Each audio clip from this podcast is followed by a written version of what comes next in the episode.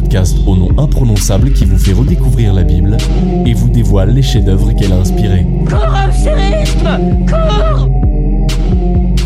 Salut à toutes et à tous, Noël, la nouvelle année c'est fait, les vœux ont été formulés, votre panse est pleine à en craquer la soutane, mais c'est pas fini, monsieur, dame, désormais il va falloir tirer les rois, comme le veut la belle tradition. Alors, monsieur le maire, c'est pour qui celle-là?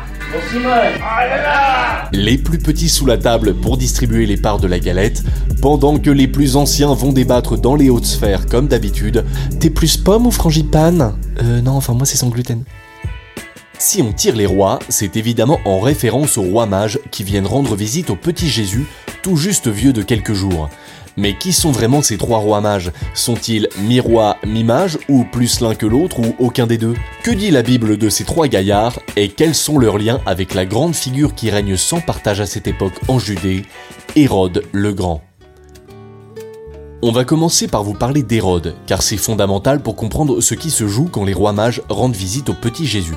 Les évangiles nous donnent assez peu d'informations sur ce roi, tout simplement parce que dans le contexte d'écriture de l'évangile de Matthieu, tout le monde connaît Hérode, le mec est une sommité, et on suppose que le lecteur le connaît parfaitement.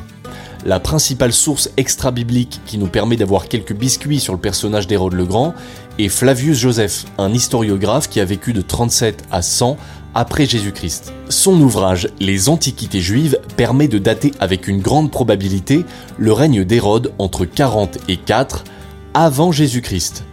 Et là, si vous suivez bien, vous vous dites qu'il y a un petit problème pour la suite du podcast. Bah ouais, si Hérode est historiquement mort avant la naissance du Christ, notre schéma narratif a carrément du plomb dans l'aile. Ne t'inquiète pas, ça va bien se passer. En fait, Jésus serait né environ 6 ans avant la date traditionnellement retenue pour sa naissance, donc Jésus est un gars qui peut se permettre de dire qu'il est né en moins 6 avant lui-même, et ça c'est la classe. Donc c'est bon, Jésus et Hérode ont bien vécu quelques années ensemble. Le portrait robot que l'on peut dresser d'Hérode à partir de Flavius Joseph s'établirait en trois points. Hérode était un habile politicien. Dans le monde complexe de l'Empire romain en Orient, il sait créer les amitiés qui lui permettent non seulement de se maintenir sur le trône, mais aussi d'agrandir son royaume. Le royaume d'Hérode est probablement le plus grand qu'Israël ait connu. Hérode, c'était aussi un bâtisseur prestigieux. Le visiteur moderne peut aujourd'hui encore s'en rendre compte, outre un certain nombre de forteresses, Hérode a construit le port de Césarée, ou son chef-d'œuvre, le Temple de Jérusalem, la deuxième version, qui est l'une des plus grandes constructions de l'Antiquité. Il a été détruit par les Romains en 70 après Jésus-Christ. Enfin, Hérode était un homme cruel. Hérode a fait tuer au moins trois de ses fils, et il ordonne plusieurs massacres, dont celui d'un grand nombre de notables au jour de sa mort, pour s'assurer que le pays pleurera le jour de sa disparition. Et sa réputation de cruauté va encore s'amplifier avec ce que racontent les évangiles. On perd pas les bonnes habitudes, on est des chauds de la Bible, alors on va lire l'épisode qu'on trouve au chapitre 2 de l'évangile de Matthieu, versets 1 à 8. Jésus étant né à Bethléem de Judée au jour du roi Hérode, voici que des mages d'Orient arrivèrent à Jérusalem disant Où est le roi des Juifs qui vient de naître? Car nous avons vu son étoile à l'Orient et nous sommes venus l'adorer. Le roi Hérode ayant appris cela, il fut troublé et tout Jérusalem avec lui. Il assembla tous les grands prêtres et les scribes du peuple et il s'enquit auprès d'eux pour savoir où devait naître le Christ. Ils lui dirent à Bethléem de Judée, car ainsi a-t-il été écrit par le prophète Et toi, Bethléem, terre de Juda, tu n'es pas la moindre parmi les principales villes de Juda, car de toi sortira un chef qui pètera Israël mon peuple. Alors Hérode ayant fait venir secrètement les mages, s'enquit avec soin auprès d'eux du temps où l'étoile était apparue. Et il les envoya à Bethléem en disant Allez, informez-vous exactement au sujet de l'enfant, et lorsque vous l'aurez trouvé, faites-le moi savoir, afin que moi aussi j'aille l'adorer. Certains passages bibliques sont tellement célèbres qu'on ne prête plus attention à leur génie. Par exemple, cet extrait de l'évangile de Matthieu, qui pourrait ressembler à un conte pour enfants, cache en réalité une grande richesse littéraire. Et là, en l'espèce, on a affaire à un bijou d'ironie qui tient en une seule question où est le roi des Juifs? Pourquoi ça? Eh bien parce que les mages posent cette question à Jérusalem, ville du roi Hérode. D'ailleurs, le texte parle explicitement d'Hérode comme d'un roi. Par conséquent, la réponse à la question Où est le roi des Juifs? devrait tenir en un seul mot Hérode. Le trouble d'Hérode est d'ailleurs mentionné directement après. Il fut troublé. Ce roi puissant et cruel semble vaciller lorsqu'on lui apprend la naissance d'un nourrisson qui pourrait remettre en cause son propre pouvoir. Et comme jamais 203, la réponse des prêtres et des scribes à la question contient elle aussi une bonne part d'ironie, puisqu'ils indiquent le lieu de naissance, à Bethléem de Judée, reconnaissant implicitement ce bébé comme le roi des Juifs. Toutes les promesses sont dans le paysage. Je navigue dans le temps avec l'équipage. Mais c'est la dernière lune avant l'arrivage. Oh bébé, comment tu seras quand je serai le roi? Oh bébé, t'étais bien là avant l'arrivage. J'étais dans le futur parfait et le présent simple. Je vois dans le ciel, t'es mon héritage. J'ai l'oreille l'encens pour ton prince. Bébé, pour comme un roi mage. Nous deux c'est un carnage. Et je pourrais comme un roi mage. Le roi. Le roi Hérode, qui régnait d'une main de fer en Judée au jour de la naissance de Jésus, est donc pris de panique quand trois mages d'Orient viennent à lui et disent rechercher le roi des Juifs en la personne d'un nourrisson. Et la suite? Eh bien on vous la lit, c'est toujours chez Matthieu chapitre 2 versets 9 à 16.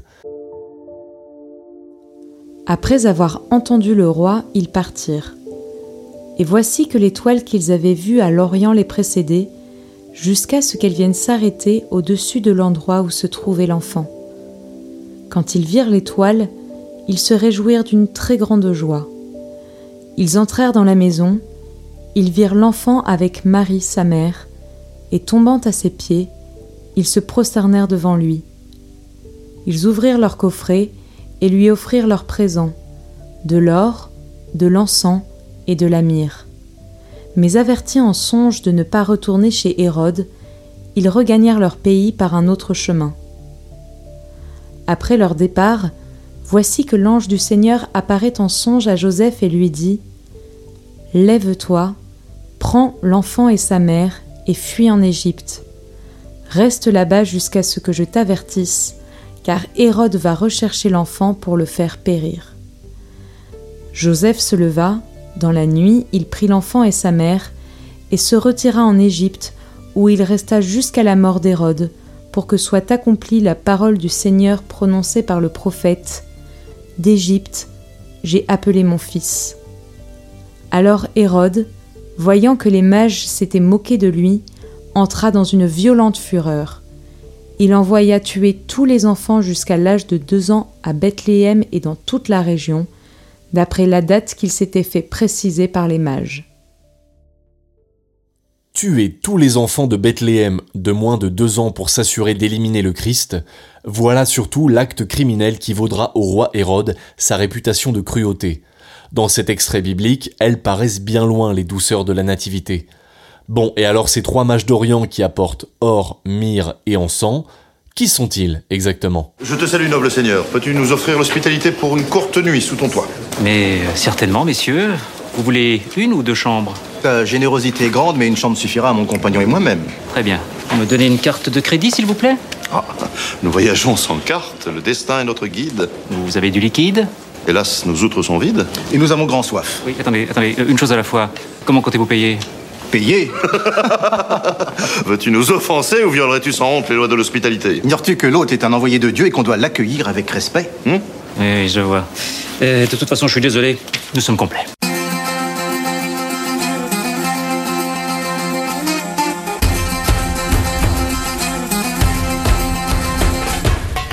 Bernard, Pascal et Didier, on aurait adoré que les rois mages aient ces prénoms et soient aussi tarés que ceux que les inconnus interprètent dans le film éponyme. Alors, ces rois mages, sont-ils trois? Sont-ils rois? D'où sortent leurs prénoms? Ça va peut-être vous décevoir, mais les trois rois mages tels qu'on nous les présente sont une invention de la tradition chrétienne. En effet, vous l'avez entendu, le texte du Nouveau Testament ne précise pas le nombre des mages ni leurs prénoms. Plusieurs traditions ont existé, celle qui a fini par dominer compte trois rois d'après les trois dons qu'ils apportent, l'or, l'encens et la myrrhe. Et puis rien n'atteste non plus la double fonction mage et roi. C'est d'ailleurs étranger à l'esprit du texte biblique. Les mages orientaux ne sont pas des rois mais plutôt des conseillers royaux. Tertullien, philosophe et père de l'Église au tournant du 2e et du 3e siècle, est le premier à avoir vu dans ces mages des rois. Car, dit-il, l'Orient était gouverné par des mages, c'est ce qu'il raconte dans son livre Contre Marcion. Et progressivement, une tradition du VIe siècle a aussi nommé les rois. Les prénoms Gaspard, Balthazar et Melchior apparaissent pour la première fois dans le livre de la caverne des trésors, ouvrage écrit en langue syriaque et attribué par plusieurs traditions manuscrites à Éphrem de Nisib, docteur de l'Église, théologien et poète syriaque du IVe siècle.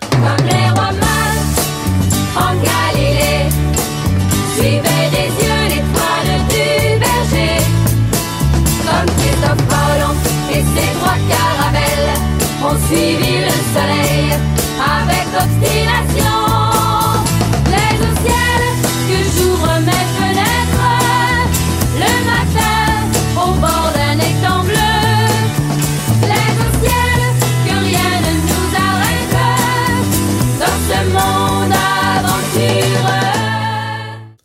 Sait que vous l'attendiez celle-là. Hein Bon, en revanche, Sheila, Bethléem, c'est pas la Galilée. La Galilée, c'est la région qui se trouve à 125 km au nord de Jérusalem, alors que Bethléem est à 10 km au sud de Jérusalem. C'est un peu comme si on disait que Nantes était en Bretagne. Alors qu'est-ce qu'on retient aujourd'hui? Que Jésus est vraisemblablement né en moins 6 avant la date de naissance qu'on lui attribue, que quand Jésus naît, le mec aux commandes à Jérusalem s'appelle Hérode le Grand, un gouverneur habile, bâtisseur et cruel. Hérode reçoit des mages d'Orient qui sont à la recherche d'un roi des Juifs qui vient de naître.